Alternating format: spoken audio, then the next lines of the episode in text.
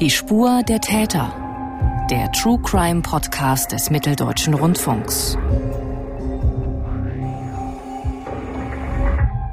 Ein Rentner geht am frühen Morgen mit seinem Hund Gassi. Später kommt der Hund alleine zum Wohnhaus zurück. Die Frau des Mannes sucht nach ihm. Kurz darauf die ganze Familie und auch die Polizei. Wir wurden dabei unterstützt von Kameraden der Feuerwehr, Familienangehörigen. Wir haben zudem eine Öffentlichkeitswarnung eingeleitet, haben ein Bild des Vermissten veröffentlicht. Dieser Tag war, wenn ich dran denke, ich, ich habe nur funktioniert. Ich habe gar nicht mitsuchen können, weil ich immerzu befragt wurde. Es war Chaos. Suizid kam für mich gar nicht in Frage. Ein Opa war ein Schisser, das hätte der nie gemacht. In dem Moment war ich einfach verzweifelt, weil wir nicht mehr wussten, wo wir suchen sollten. Zu diesem Zeitpunkt ahnt keiner, dass das Verschwinden des Mannes etwas mit einer Aussage zu tun hat, die er vier Jahre zuvor vor Gericht gemacht hat. Und damit herzlich willkommen zu einer neuen Episode von Die Spur der Täter. Mein Name ist Mathis Kiesig und bei mir ist mein Kollege Sandro Gerber aus der MDR-Redaktion Kripo Live. Hallo Sandro. Hallo Mathis, vielen Dank für die Einladung. Freut mich hier sein zu dürfen. Sandro, du arbeitest ja seit vielen Jahren für die Redaktion Kripo Live. Du beschäftigst dich mit aktuellen und auch juristisch abgeschlossenen Kriminalfällen. Man könnte auch im positiven Sinne sagen, also solange wie ich in die Redaktion arbeite, weiß ich, Sandro war schon immer da. Im positiven Sinne könnte man also sagen, du gehörst zum Inventar. Was macht denn für dich nach so vielen Jahren eigentlich noch den Reiz an True Crime Themen aus? Ja, also hinter dem schönen englischen Begriff True Crime verbirgt sich ja nichts anderes als Kriminalität. Und die ist oftmals für die Betroffenen, die Opfer, die geschädigten Menschen eine sehr schlimme Realität. Da ist natürlich in jedem Fall ein besonderes Einfühlungsvermögen gefragt, ganz egal, ob es um den vergleichsweise kleinen Diebstahl oder die besonders schlimmen Geschichten wie beispielsweise Vermissten oder sogar Mordfälle geht. Und diese True Crime Geschichten, die man dann als Autor dreht, die leben natürlich in besonderem Maße davon, dass sich die Betroffenen, die Geschädigten, die Angehörigen vor der Kamera äußern. Das ist für die meisten ein großer Schritt der auch natürlich Überwindung kostet. Natürlich wird da niemand überredet, das zu tun, ganz im Gegenteil. Ich will ja auch, dass sich die Gesprächspartner beim Dreh und vor allem auch nachdem sie den Film gesehen haben, gut fühlen. Die Menschen öffnen sich im Gespräch und erzählen die Geschichte, wie sie, die sie erlebt haben und schildern ihre Gefühle, vergessen dabei im besten Fall die Kamera. Und ja, nicht selten sind die Dreharbeiten für manche Betroffene noch einmal eine Gelegenheit, das Geschehene zu verarbeiten, indem sie in manchen Fällen sogar das erste Mal darüber reden. Wenn sie mir dann im Nachhinein sagen, sie sind froh, dass sie es gemacht haben, es hat ihnen geholfen bei der Verarbeitung, das sind dann die Momente für mich, die den Reiz, wenn man dieses Wort benutzen will, ausmachen, für True Crime Themen als Autor, Journalist zu arbeiten. In den weit über 20 Jahren, die du jetzt für Kripo Live arbeitest, welcher Fall ist dir denn aus journalistischer Sicht ganz besonders in Erinnerung geblieben? Ja, da gibt es ganz sicher mehrere Fälle, die mir in Erinnerung geblieben sind. Zum einen sind es meist Geschichten, wenn es um Kinder geht, also vermisste Kinder, die plötzlich verschwunden sind.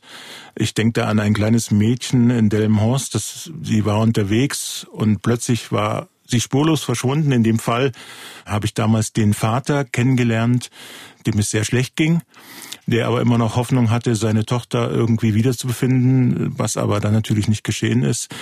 Oder es sind schlimme Mordfälle. Ich erinnere mich da an einen anderen Fall ähm, eines jungen Mädchens, das ebenfalls verschwunden ist und äh, letzten Endes sind dann immer wieder Leichenteile von diesem Mädchen aufgetaucht.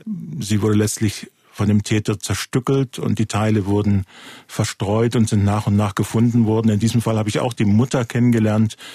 Und das war schon eine sehr prägende Erfahrung. Heute geht es um einen Fall, in dem es nicht um Kinder geht, sondern in dem es um einen Familienvater, um einen Großvater geht. Ähm, und du hast auch dafür einen Film gedreht mit über den Fall, über den wir heute sprechen wollen. Sie, liebe Hörerinnen und Hörer, können diesen Film in der ARD Mediathek finden bei Kripo Live Tätern auf der Spur mit dem Titel Gefährliche Aussage. Den direkten Link zu diesem Film finden Sie natürlich wie immer in unseren Show Notes.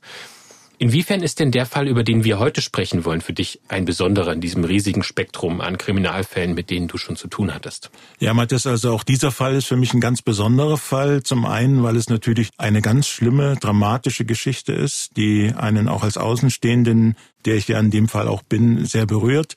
Ich habe vor den Dreharbeiten die Ehefrau des Mannes kennengelernt und auch die Enkelin. Sie haben mir einen tiefen Einblick in ihre Gefühlswelt und in ihr Leben gestattet. Das ist natürlich alles nicht selbstverständlich.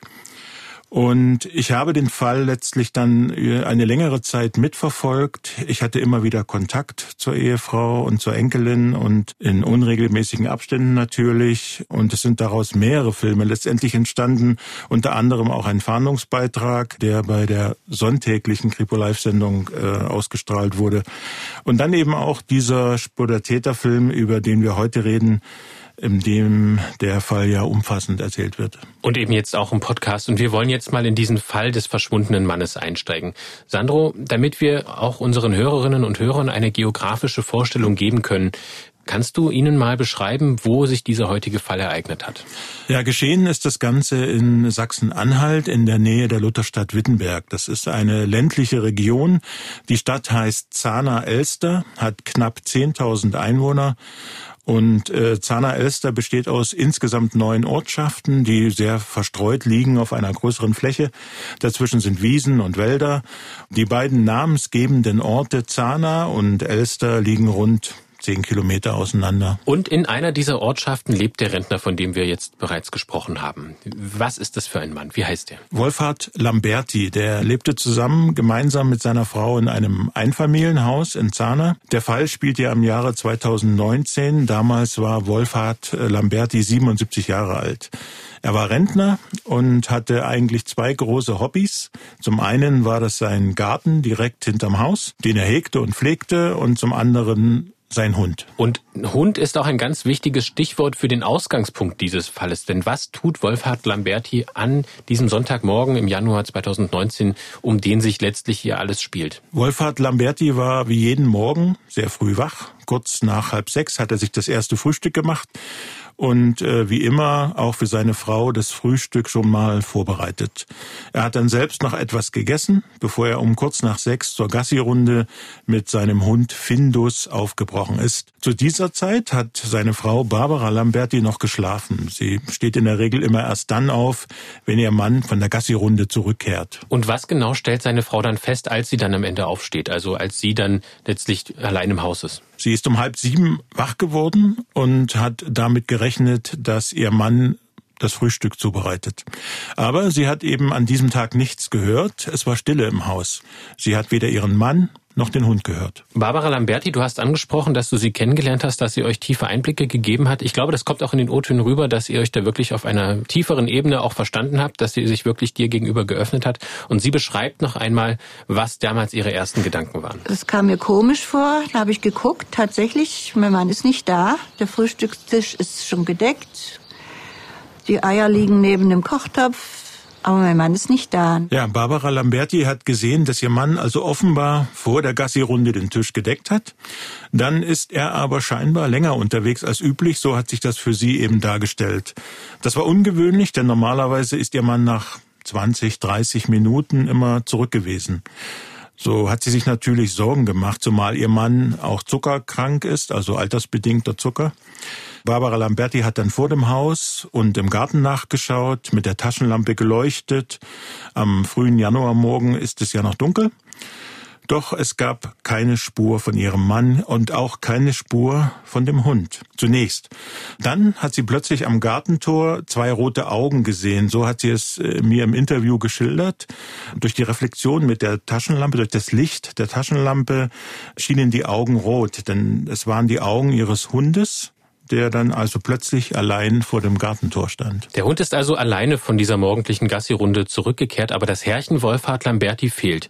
Barbara Lamberti erklärt nun, dass sie hofft, der Hund könne ihr zeigen, wo denn ihr Mann ist. Habe ich die Leine genommen, erstmal rundherum geleuchtet, ob mein Mann vielleicht hingefallen ist oder ich bin auch in die nächste Straßenreihen geleuchtet nicht zu sehen. Dann habe ich den, mit dem Hund bin ich dann den Weg gegangen, wo ich vermutete, dass er ihn gegangen ist. Also überall immer geleuchtet und gerufen und immer zu dem Hund gesagt, such Herrchen. Ja, aber der Hund war in diesem Moment leider keine Hilfe.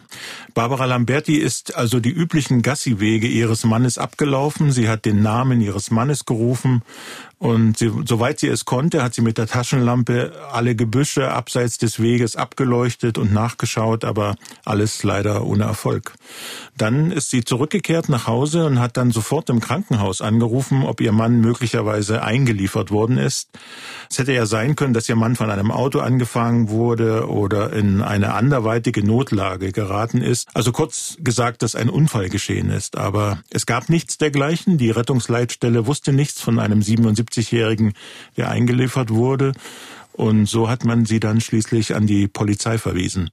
Das hat sie dann auch gemacht. Barbara Lamberti hat die Polizei angerufen und dort mitgeteilt, dass sie ihren Mann vermisst und der Hund allein von der Gassi-Runde zurückgekehrt ist, was dann also auch für die Beamten natürlich sofort auf ein ungewöhnliches Geschehen hindeutet. Du sprichst es an, das ist ungewöhnlich, dass der Hund alleine zurückkehrt. Auf der anderen Seite ist natürlich ein Mann auch in seinem Alter durchaus dazu berechtigt, wenn er das möchte, einfach zu verschwinden. Solche Fälle gibt es ja immer wieder, dass jemand sich von heute auf morgen verabschiedet und mit seiner Familie nichts mehr zu tun haben will theoretisch. Wie ernst nehmen die Beamten also vor Ort diese Situation auf, zumal er ja noch nicht besonders lange verschwunden ist? Die Polizei hat den Fall sofort sehr ernst genommen und nicht lange gewartet. Aber man muss sagen, schneller waren die Familienangehörigen von Barbara Lamberti, also die Kinder und die Enkel, die mit Freunden und Nachbarn sofort eine groß angelegte Suche äh, begonnen haben, so kann man das sagen. Die Enkelin Dorothee ist ja selbst Mitglied äh, der Freiwilligen Feuerwehr und konnte so auch schnell die Suche nach ihrem Opa mit weiteren Helfern verstärken. Ja, und dann kam auch die Polizei und weitere Feuerwehren und andere Einsatzkräfte ins Spiel. Und das war dann so, dass vor und im Haus von Barbara Lamberti also auf einen Schlag viel los war. So kann man das sagen. Also es waren zig Menschen um mich rum. Das war für mich wie, wie ein Bienenstock. Ich konnte aber das Haus gar nicht verlassen, weil die Kriminalpolizei kam und mich befragt hat. Und dann mussten wir durchs Haus gehen, durchs Grundstück gehen, alle Türen öffnen. Überall wurde reingeschaut, ob mein Mann irgendwo sich versteckt hat oder liegt oder wie auch immer. Dieser Tag war, wenn ich dran denke, ich, ich habe nur funktioniert.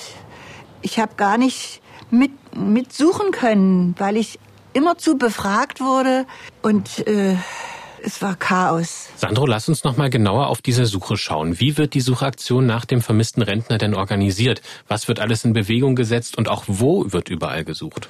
Wie gesagt, es waren viele private Helfer, auch Nachbarn vor Ort, die mitgeholfen haben. Dazu die Freiwillige Feuerwehr und die Polizei. Insgesamt waren da mehr als 100 Personen an der Suche beteiligt.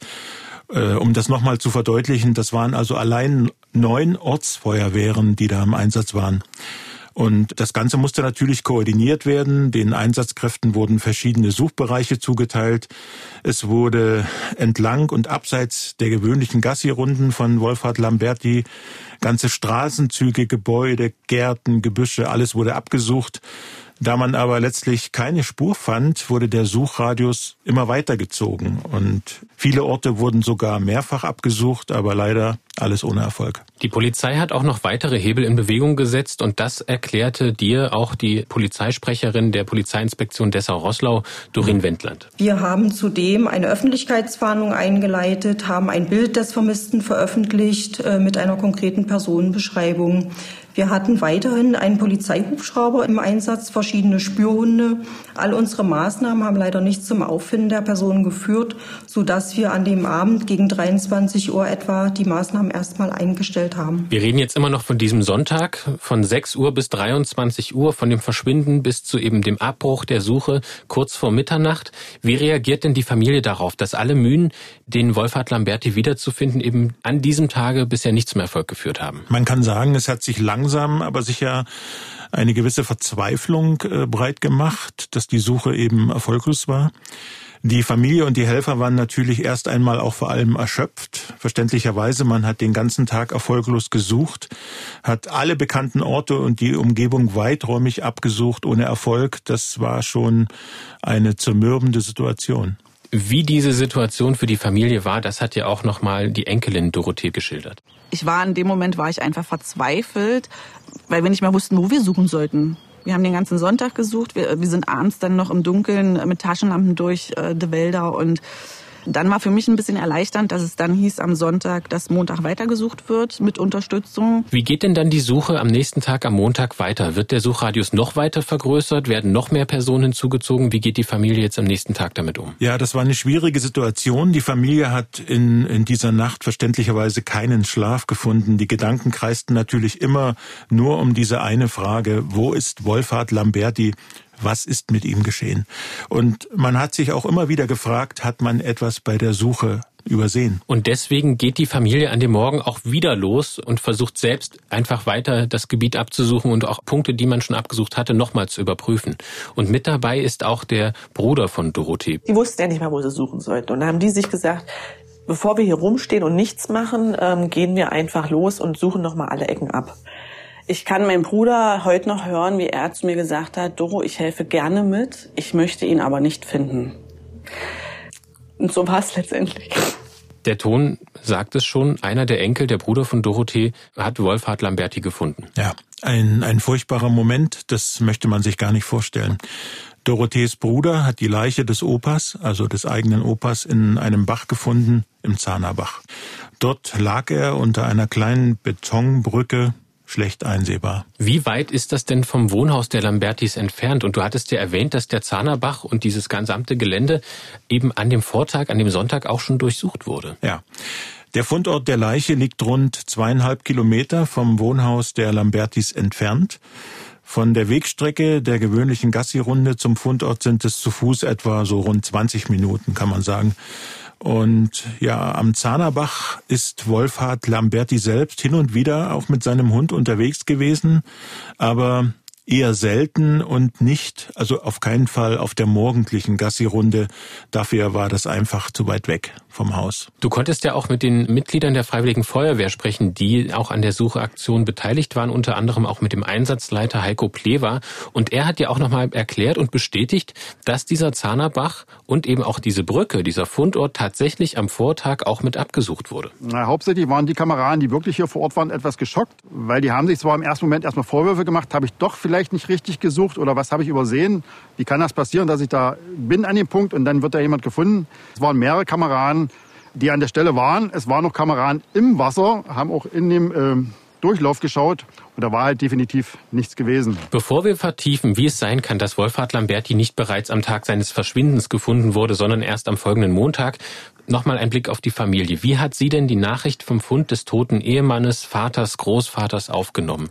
Also diese Nachricht, als ein Teil der Familie das entdeckt hat und eben die anderen dann informiert hat. Man kann sich vorstellen, dass es besonders für den Enkel sehr schlimm war, seinen Opa tot im Bach zu finden, auch wenn der Enkel selbst schon ein gestandener Mann ist. Das ist eine, eine ganz schlimme Situation, die niemand erleben möchte. Ja, und das habe ich auch gemerkt, als mir die Enkelin Dorothee diese Auffindesituation im Interview geschildert hat. Das kam da sehr deutlich rüber. Bis zum Schluss haben alle gehofft, dass der Vermisste lebend gefunden wird, aber so kam es eben leider nicht und so ist es für alle Familienmitglieder dann natürlich ein Schock gewesen, als sie realisieren mussten, dass tatsächlich eingetreten ist, äh, was sie alle befürchtet hatten. Wolfhard Lamberti ist tot. Und Barbara Lamberti, seine Ehefrau, hat dir nochmal beschrieben, was diese Nachricht, dass ihr Mann tot aufgefunden wurde, im ersten Moment bei ihr ausgelöst hat. Das war eine kolossale Erleichterung für mich in dem Moment. Äh, ich konnte alles fallen lassen. Ich konnte, äh, die Aufregung legte sich. Zwar war mein Mann tot, aber er war gefunden worden. Das war für mich ungeheuer wichtig.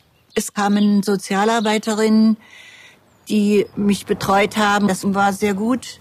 Und es war wie eine Lehre. Auf der einen Art äh, Seite Erleichterung. Es ist vorbei, dieses Chaos, diese Aufregung. Und dann wieder, wieso? Da kamen schon die Fragen, warum ist dein Mann tot? Warum ist er im Bach gewesen? Das konnte ich nicht verstehen, denn er ist doch nie da lang gegangen, wo sie ihn gefunden haben.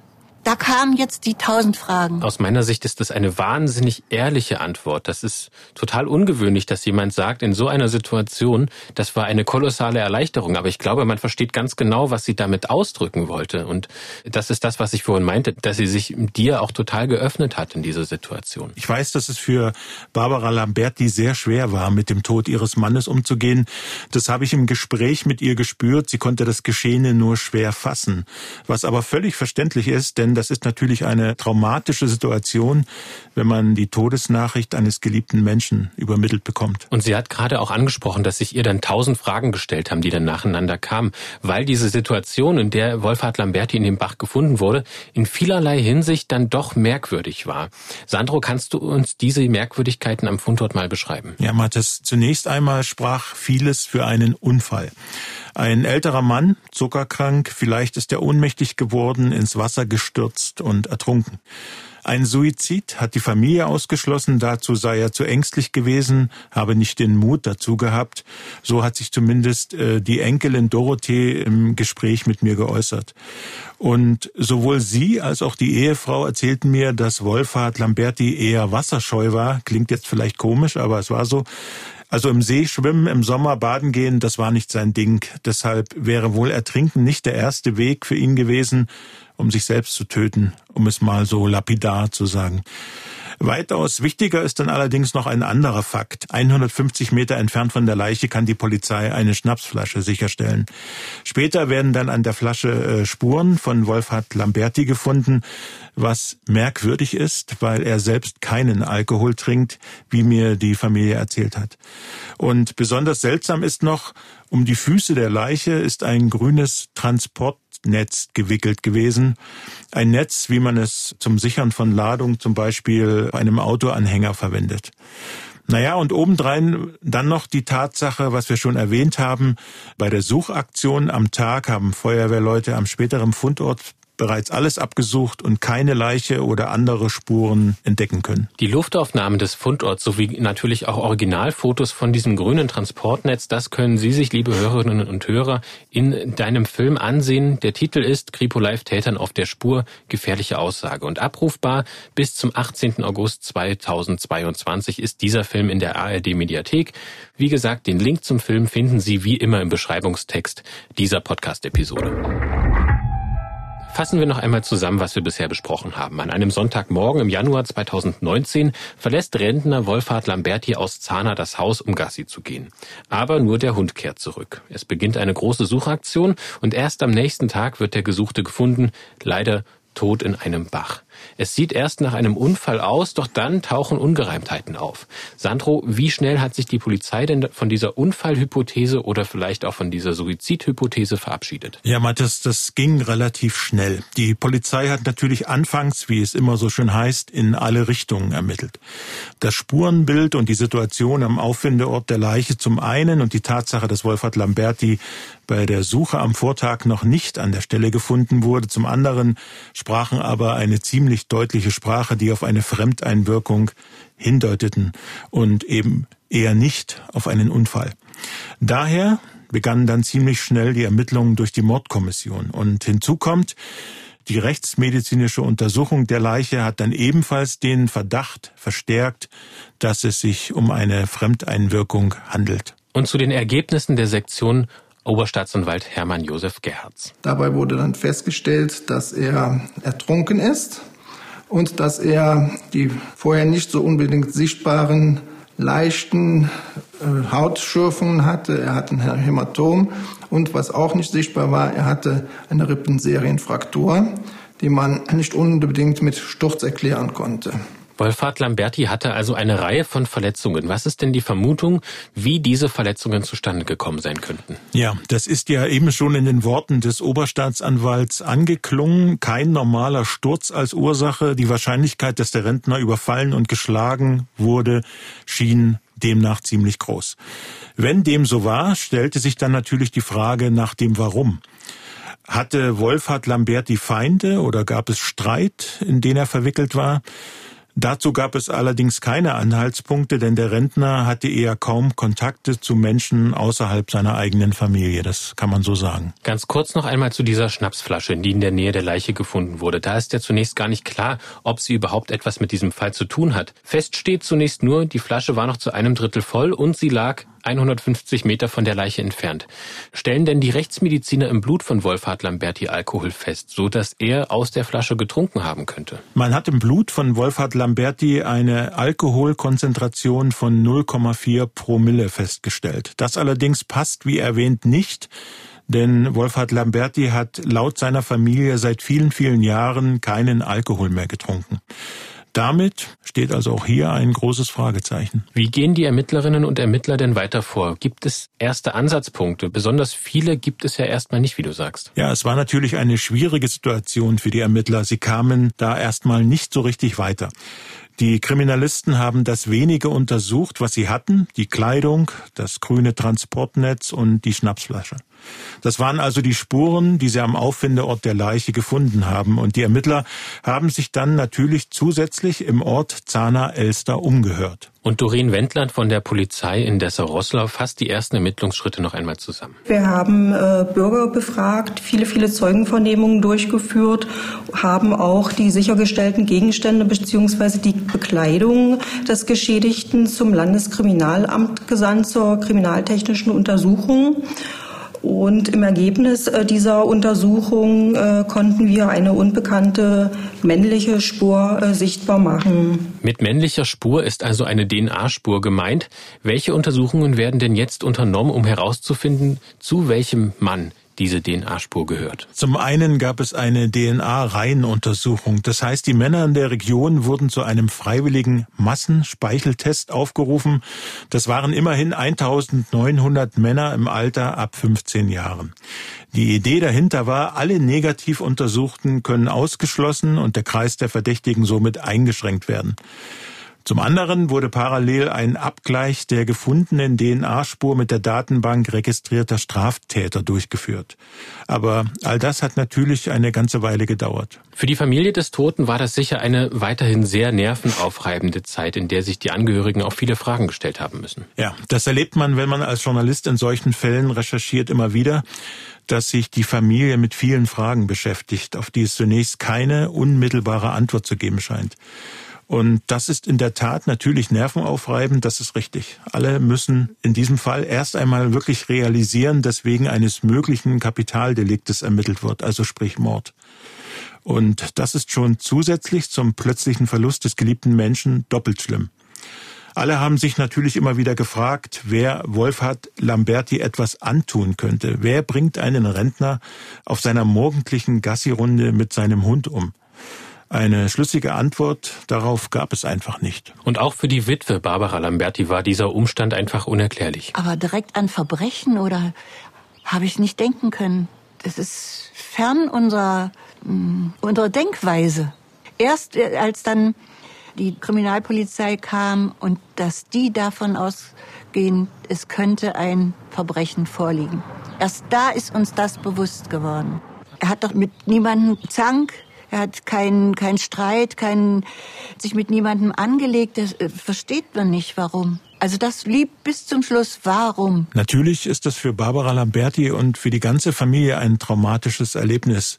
Gleichzeitig aber hat die Familie in dieser Zeit, das hat man gespürt und das hat mir auch die Enkelin erzählt, sehr stark zusammengehalten. Man hat sich gegenseitig unterstützt gegenseitig Mut gemacht und auch gegenseitig Kraft gegeben. Wie gingen denn dann die Ermittlungen weiter? Kam die Kriminalpolizei mit der DNA-Reihenuntersuchung und diesem Datenbankabgleich irgendwie weiter? Im Labor konnten ja an den Gegenständen vom Fundort doch verschiedene Spuren und fremde DNA sichergestellt werden. Also nachdem im März 2020 in der ersten Stufe der Reihenuntersuchung 59 Jugendliche und Männer aus Zahna und der Umgebung zur freiwilligen Speichelabgabe aufgesucht worden waren, wurde die Untersuchung erst einmal unterbrochen, kann man sagen. Allerdings nicht wegen Problem, sondern weil es beim Abgleich mit der Straftäterdatenbank einen Treffer gab. Das war natürlich eine erfreuliche Meldung. Die am Leichenfundort aufgefundene fremde DNA-Spur passte zu einem bereits polizeibekannten 54-jährigen Mann aus einem Nachbarort von Zana. Wer ist denn dieser 54-jährige Mann und was hat er mit Wolfhard Lamberti und seinem Verschwinden zu tun? Es handelt sich um Jürgen T., der damals 54 Jahre alt war, geschieden. Jürgen T. hat ein Kind, zu dem aber kein Kontakt besteht. Wie mir Oberstaatsanwalt Hermann Josef Gerhards erzählte, hatte der Mann bereits ein beträchtliches Strafregister und insgesamt 14 Jahre seines Lebens im Gefängnis verbracht. Zumeist wegen Diebstählen von Baumaterialien und Werkzeugen oder auch Fahrzeugen.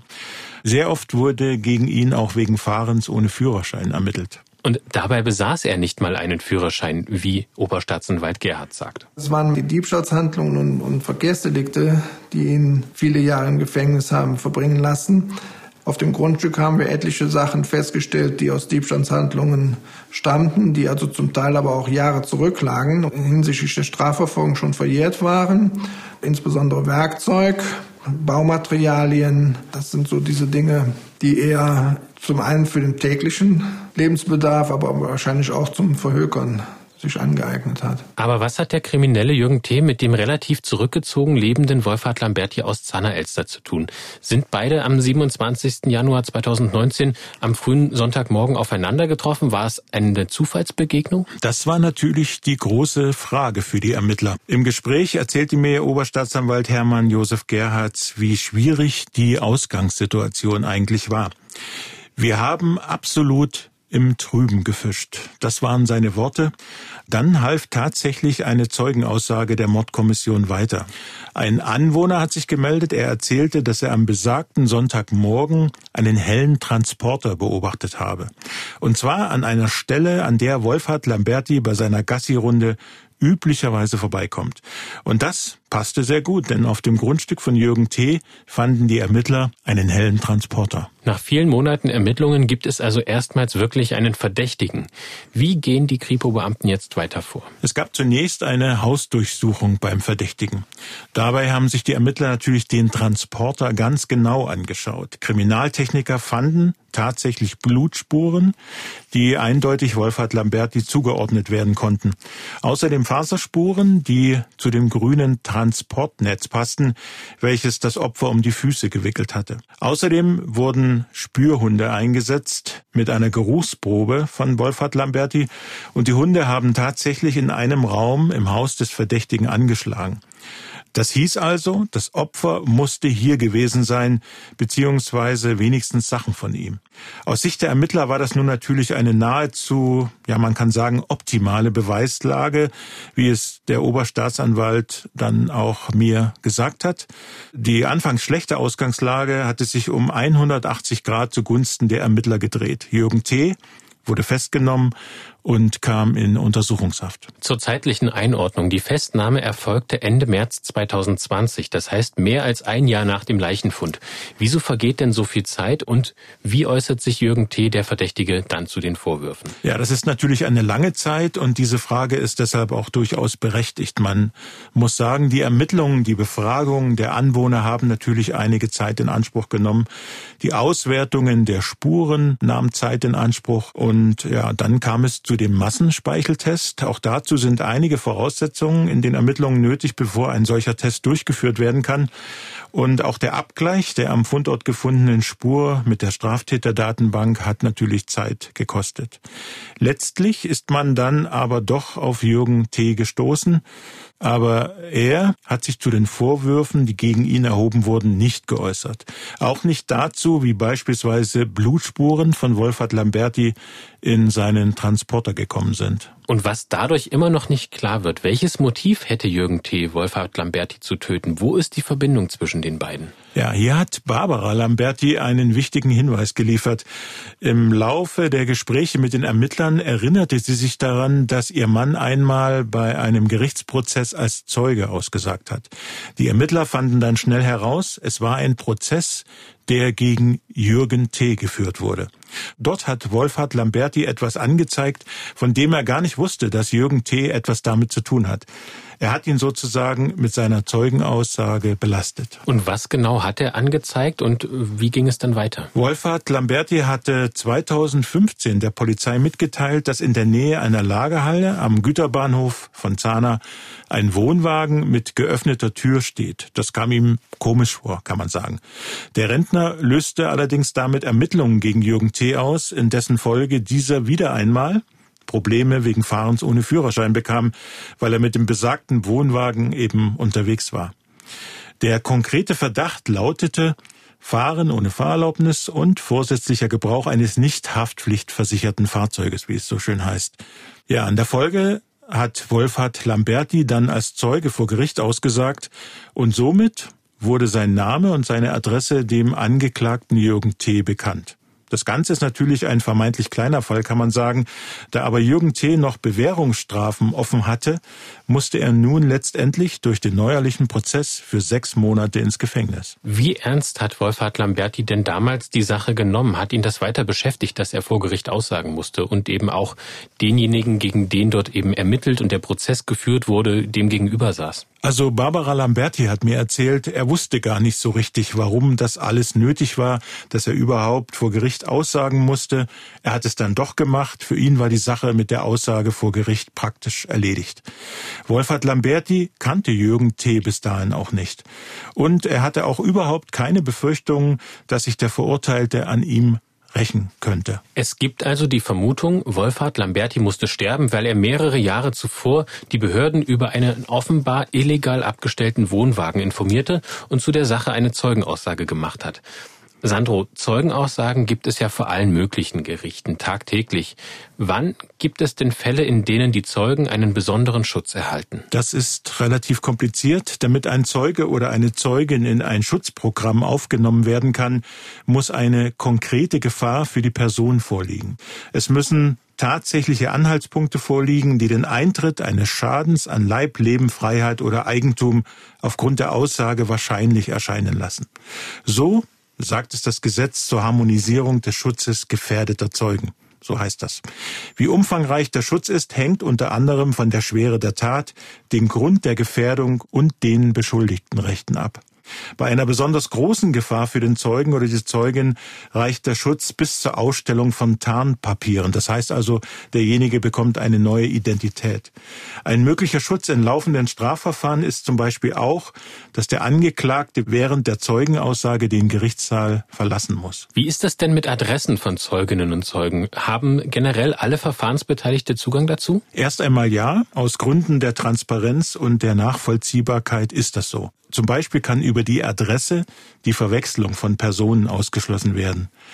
Die Strafprozessordnung sieht aber vor, ich zitiere, besteht Anlass zu der Besorgnis, dass durch die Angabe des Wohnortes der Zeuge oder eine andere Person gefährdet ist, so kann dem Zeugen gestattet werden, statt des Wohnortes seinen Geschäfts- oder Dienstort anzugeben. Das ist jetzt eine Regelung, die noch relativ neu ist und die der Rechtsanwalt Christian Siegesmund durchaus lobt. Er beschäftigt sich intensiv mit dem Thema Zeugenschutz weil der Schutz des Zeugen durch die Strafprozessordnung eine äh, enorme Ausweitung erfahren hat, indem man nämlich jetzt dem Zeugen vor die Wahl stellen kann, entweder seinen Wohnort anzugeben, indem er sagt, ich wohne in Hamburg, oder aber gar keine Adresse angibt oder eine ladungsfähige Adresse über eine offizielle Stelle angibt.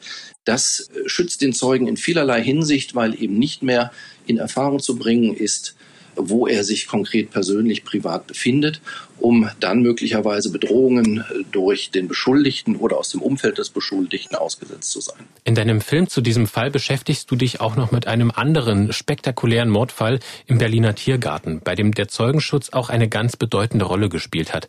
Ich empfehle Ihnen, liebe Hörerinnen und Hörer, deshalb, sich Sandros Film Gefährliche Aussage aus der Reihe Kripo Live Tätern auf der Spur anzusehen. Den Direktlink in die ARD Mediathek finden Sie in unseren Shownotes.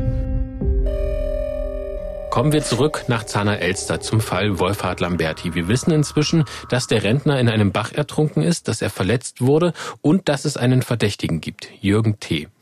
Wolfhard Lamberti hatte mehrere Jahre vor der Tat in einem Prozess gegen Jürgen T. ausgesagt. Es ging unter anderem um Fahren ohne Fahrerlaubnis. Damals hielt es niemand für notwendig, die Identität des Rentners im Prozess zu schützen. Sandro, hat sich denn der Verdacht bestätigt, dass Jürgen T. den Rentner deshalb angegriffen und ermordet hat? Ja, Mathis, zumindest der Anwalt, der die Familie, die Angehörigen des Opfers vor Gericht vertreten hat, ist sich dessen ganz sicher. Das Problem ist, dass der Angeklagte von Anfang bis Ende alle Vorwürfe abgestritten bzw. geschwiegen hat. Somit konnte man das Motiv des Täters nicht ganz genau eingrenzen. Der Staatsanwalt hat schnell Anklage erhoben und hat aufgrund der Spuren und der Zeugenaussagen den wahrscheinlichen Tatablauf geschildert. Die Angehörigen von Wolfhard Lamberti, die beim Prozess dabei waren, haben somit erstmals Details erfahren, die für sie nur schwer zu ertragen waren. Das habe ich besonders im Gespräch mit der Enkelin Dorothee gespürt, die mir sagte, es wäre für sie vielleicht auch besser gewesen, wenn sie das alles nicht erfahren hätte. Wir sprechen jetzt über die Rekonstruktion dieses Tatablaufs und an dieser Stelle sollten wir vorher vielleicht mal erwähnen, dass wir es auch deshalb schildern, um das Mordmotiv, zu dem wir dann später noch kommen, einfach klarer zu machen. Sandro, kannst du unseren Hörerinnen und Hörern zusammenfassen, wie vor Gericht die Entführung und der Mord an dem Rentner rekonstruiert wurde? Es ist der 27. Januar 2019, ein Sonntag. Jürgen T. fährt damals am frühen Morgen mit einem hellen Transporter zu der Lagerhalle am Güterbahnhof von Zahna. Kurz nach 6 Uhr kommt Wolfhard Lamberti bei seiner Gassi-Runde dort vorbei und trifft auf Jürgen T. Die beiden kennen sich vom Prozess gegen Jürgen T., bei dem Wolfhard Lamberti ausgesagt hat und Ansonsten gibt es keine weiteren Berührungspunkte. Es gibt wohl ein kurzes Streitgespräch zwischen den beiden, was letztendlich dazu führt, dass Jürgen T. den Rentner gegen dessen Willen in den Laderaum seines Transporters hineinstößt. Jürgen T. fährt dann mit Wolfhard Lamberti im Laderaum zu sich nach Hause. Der Hund des Rentners läuft währenddessen allein zum Wohnhaus zurück. In seinem Haus hält der Entführer sein Opfer vermutlich bis zum späten Abend in einem Raum in einem Nebengebäude fest. Irgendwann in der Zeit der Entführung fügt Jürgen T. dem Rentner dann die Verletzungen am Kopf und im Rumpfbereich zu. Möglicherweise, das kann man nicht so genau sagen, durch Schläge oder Tritte, die dann auch zu Rippenbrüchen führten. Davon ahnt natürlich niemand etwas, was der Rentner da in dieser Zeit durchleben muss, denn währenddessen läuft ringsum die groß angelegte Suchaktion nach dem Vermissten. Und bei dieser Suchaktion wird eben auch an dem Ort gesucht, wo das Opfer später gefunden wurde. Zu dem Zeitpunkt war Wolfhard Lamberti aber eben noch in der Gewalt seines Entführers. Ja, genau. Erst in der Nacht vom 27. zum 28. Januar 2019 fährt Jürgen T. sein noch lebendes Opfer mit dem Transporter zurück nach Zahna. Um die Füße hat er dem Rentner das grüne Transportnetz gewickelt. Und dann ist da noch diese Schnapsflasche. Welche Rolle hat sie denn gespielt? Also man konnte später feststellen, circa zwei bis drei Stunden vor dem Tod flößte Jürgen T. dem Opfer Kornbrand ein, circa zwei Drittel der Flasche. Spätestens zu diesem Zeitpunkt hatte Jürgen T. sich entschieden, so das Urteil, Wolfhard Lamberti zu töten, indem er ihn ertrinken lassen wollte. Das hat er dann auch getan. Er hielt auf einem Feldweg am Zahnerbach in der Nähe einer Betonbrücke an. Dann holte er den vermutlich bereits wehrlosen Wolfhard Lamberti aus dem Wagen, zog ihn auf die Brücke und ließ ihn kopfüber ins Wasser herunter, so dass das Gesicht des Rentners im Wasser war. Hatte Wolfhard Lamberti in dieser Situation noch den Hauch einer Chance, sich selbst zu befreien? Wahrscheinlich nicht. Allein schon durch die ihm zugefügten Verletzungen, das Netz um seine Füße und den eingeflößten Alkohol war er im Bewusstsein eingetrübt und vermutlich auch wehrlos. Das ist also der Ablauf des Mordes an Wolfhard Lamberti, wie ihn die Richter am Landgericht Dessau-Rosslau angenommen haben. Natürlich gibt es keine Gewissheit, dass es ganz genauso gelaufen ist, denn die Details kennt nur der Täter und der hat sich während des Prozesses nicht dazu geäußert sehr zur Enttäuschung der Angehörigen, wie Enkelin Dorothee sagt. Wir haben jetzt jemanden. Wir haben jetzt jemanden, der uns vielleicht viele, viele Fragen beantworten kann. Nur leider wurden diese Fragen nie beantwortet. Und das wird auch immer so bleiben. Und ähm, ich muss jetzt lernen, damit umzugehen und zu sagen, okay, wir werden nie, nie 100 Prozent erfahren, was wirklich passiert ist.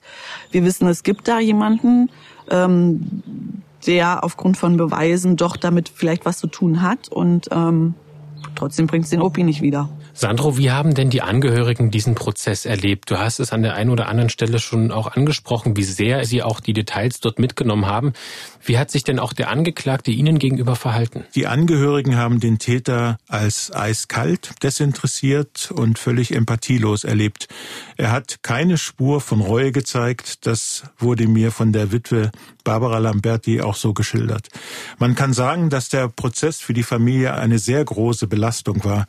Natürlich vor allem auch für die Ehefrau des Opfers. Der Rechtsanwalt von Barbara Lamberti hat ihr nach dem Prozess gesagt, dass er ganz erstaunt gewesen sei, wie tapfer sie war. Allerdings, so sagt sie, habe sie verbergen können, wie es wirklich in ihr aussah. Aber ich war hochexplosiv. Ich war unheimlich angespannt, weil ich genau dem Täter gegenüber saß.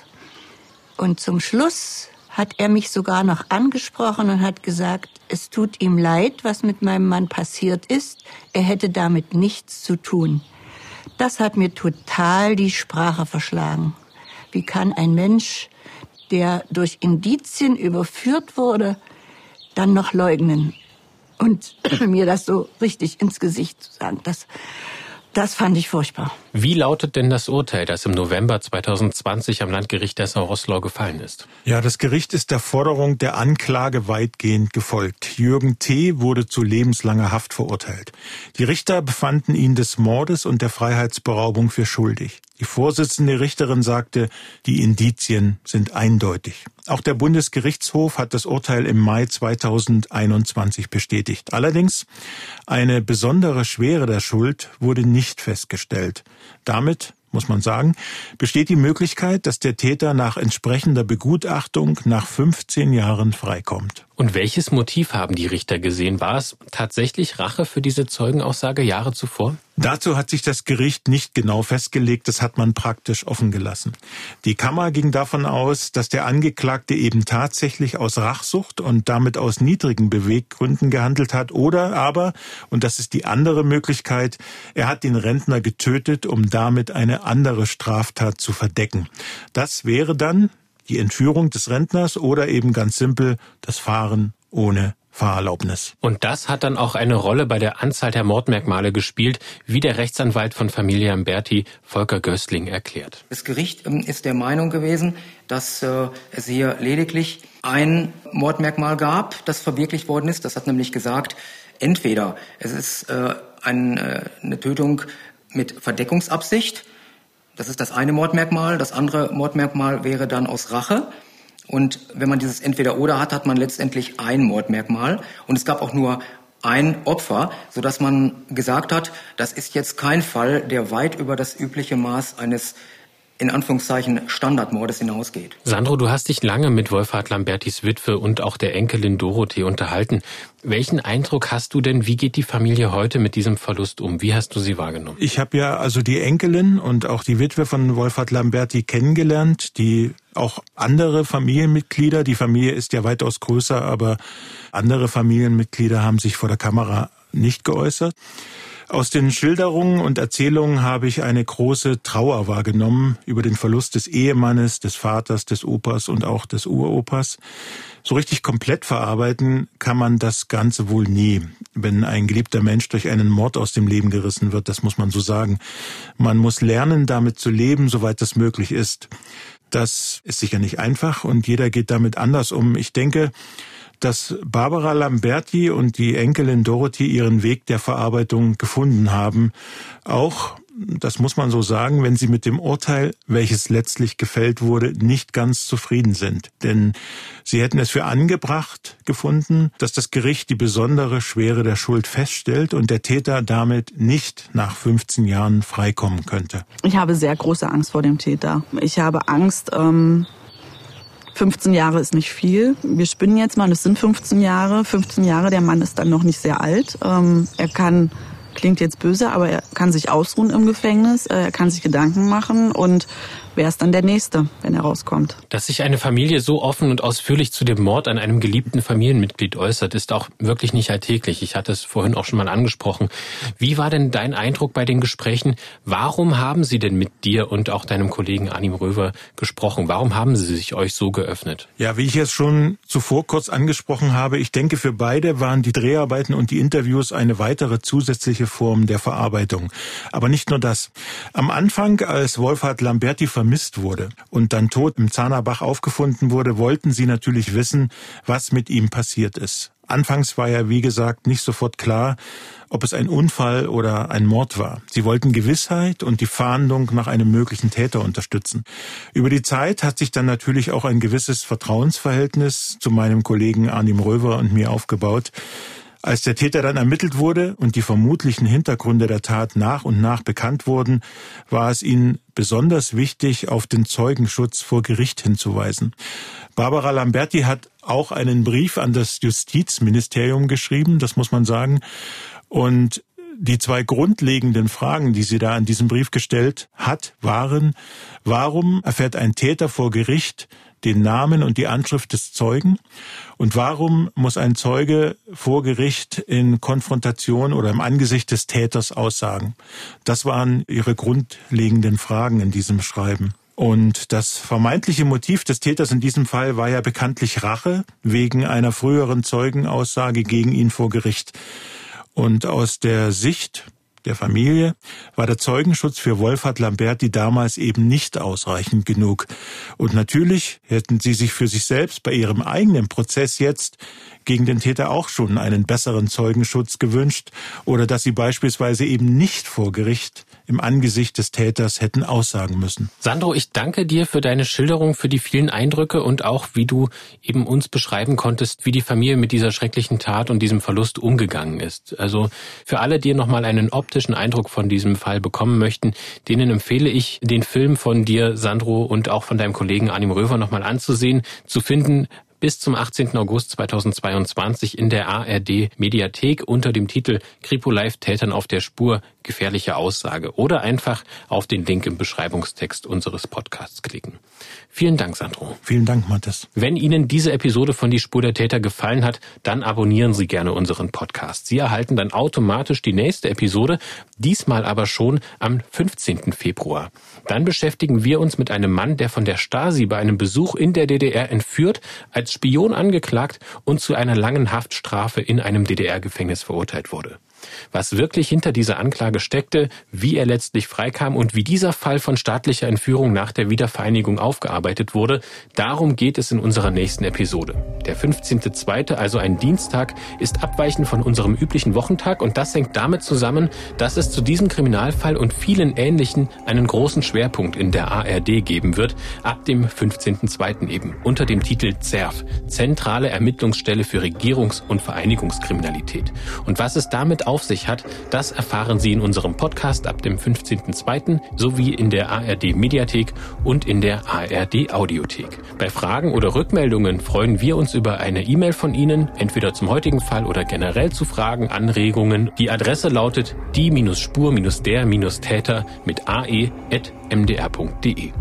Mein Name ist Mathis Kiesig, vorbereitet hat diese Episode wieder mein Kollege David Kopp und produziert wurde sie wie immer von Ingo Naumann. Vielen Dank fürs Zuhören und bis zum nächsten Mal. Sie hörten den True Crime Podcast Die Spur der Täter. Eine Produktion des Mitteldeutschen Rundfunks.